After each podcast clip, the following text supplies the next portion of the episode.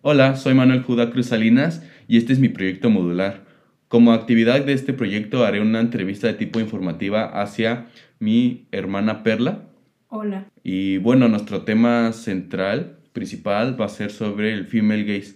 Entonces, para ahí entrando, ir entrando en materia, ¿qué es el female gaze? ¿Puedes explicarnos, puedes decirnos? Bueno, primeramente, el female gaze se traduce como mirada femenina y es un término teórico del cine feminista que representa la mirada de la espectadora.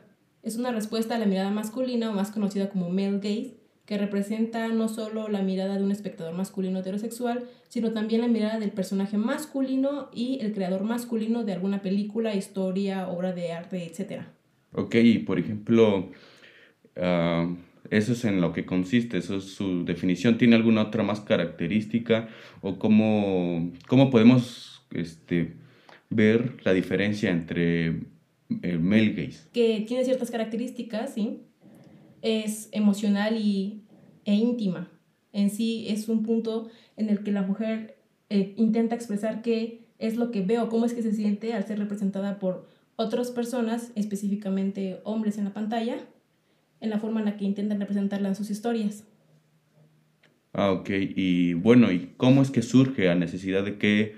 ¿O cuál es la causa principal? ¿Por qué surge el filme, el, el filme El Gaze?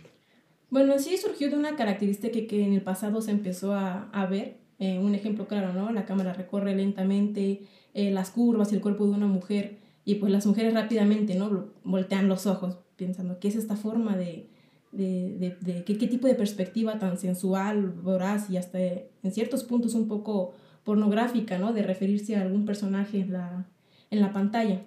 Y bueno, es un término teórico acuñado en 1975 por la crítica de cine Laura Mulvey, que es exactamente lo que parece una visión 100% masculina del cuerpo y vida de las mujeres. En el cine la mirada masculina se centra en, pues, en el cuerpo femenino, la mirada puede provenir del público, de un personaje masculino dentro de la película o incluso de la misma cámara. Y bueno, a diferencia del male gaze, como lo mencionabas hace un rato, ¿cuál, ¿en qué película, por ejemplo, puede haber este, escenas claras sobre el female gaze?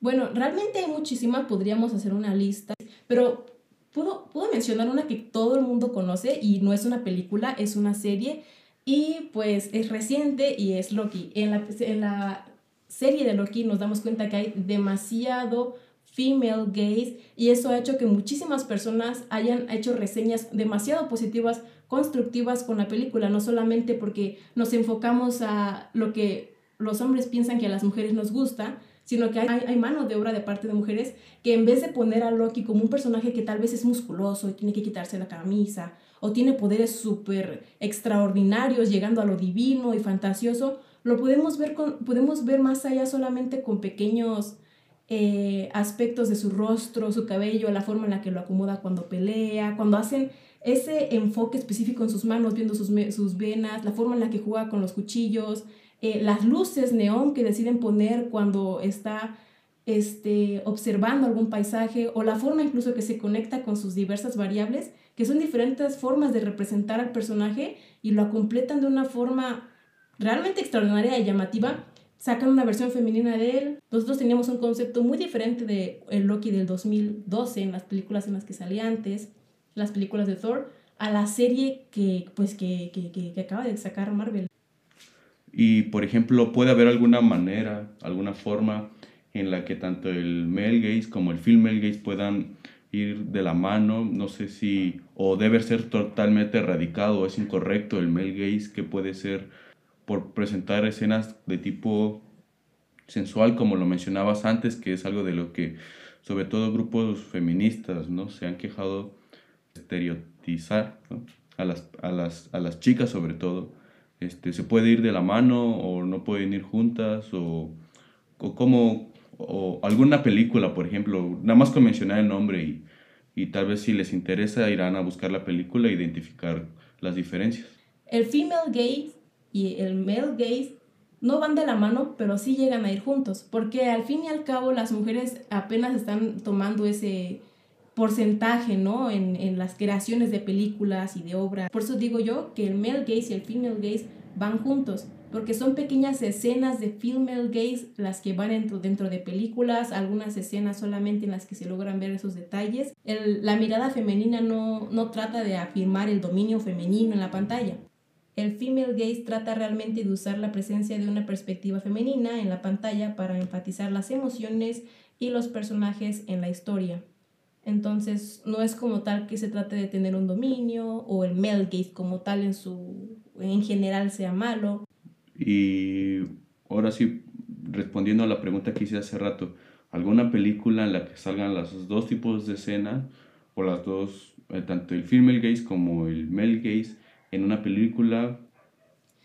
Hay una película que es del 2005 eh, se, fue muy famosa y creo que actualmente la conocen, sus padres deben saberla, la, eh, conocerla. La película se llama Orgullo y Prejuicio, es del 2005 y fue dirigida por Joe Reed, Reed perdón. Y básicamente se ven las dos, este, es una película vieja, pero se ven eh, tanto el male gaze como, como el female gay juntos.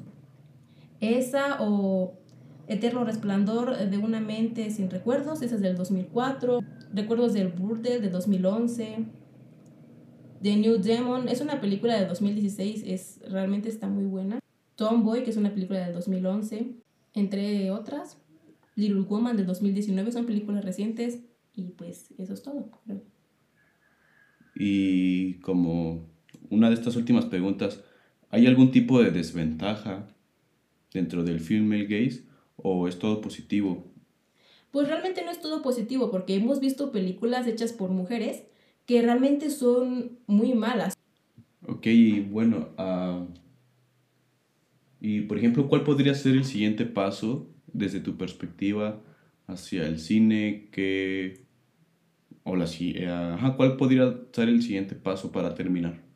Creo que la trayectoria del cine, así como estamos actualmente, como vamos avanzando, va muy bien.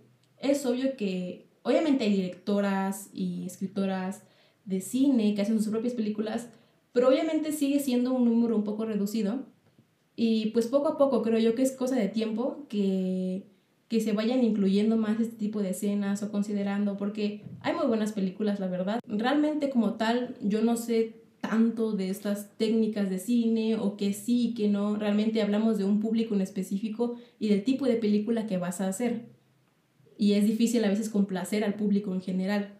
Entonces, creo que depende mucho de la perspectiva que tenga el público, lo que quieras exactamente tú como el creador de tu película mostrar.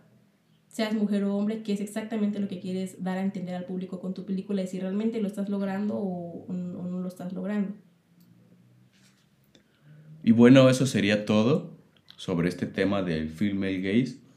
Si le interesa puede buscar alguna de las películas mencionadas para ir diferenciando, para que usted desde casa no vaya aprendiendo sobre esto. Y bueno, eso es todo. Muchas gracias. Gracias. Hasta la próxima.